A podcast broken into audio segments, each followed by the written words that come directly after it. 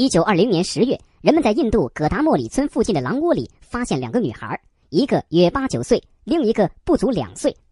毕业于加尔各答大学的西恩神父对姐妹的研究发现，这对姐妹在很多方面表现出狼的特性。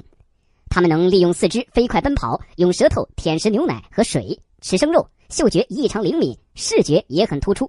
一九六一年，法国探险家亚曼孤身到撒哈拉沙漠探险，途中他迷路了。这时，一个灵童出现了。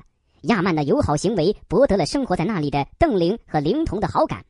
灵童的脚踝部粗壮而有力。直立着身体到处走动，吃东西时却四肢触地，脸部贴在地上，牙齿十分强劲有力，能咬断坚硬的沙漠灌木。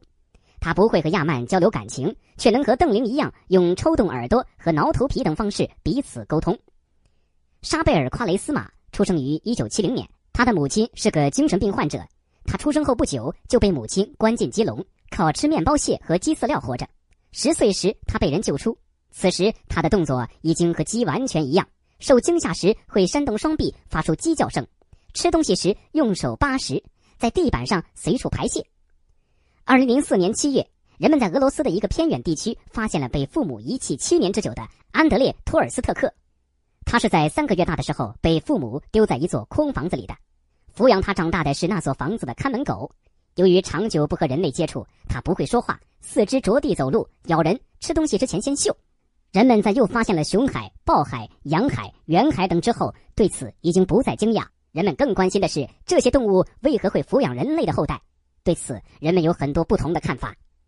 有一种解释认为，野兽的母性本能非常强烈，特别是比较凶勇的母狼、母豹等，它们失去了幼兽后，在母性本能的驱使下，很可能对其他幼小的动物进行喂养，包括掠夺人类的小孩进行抚养。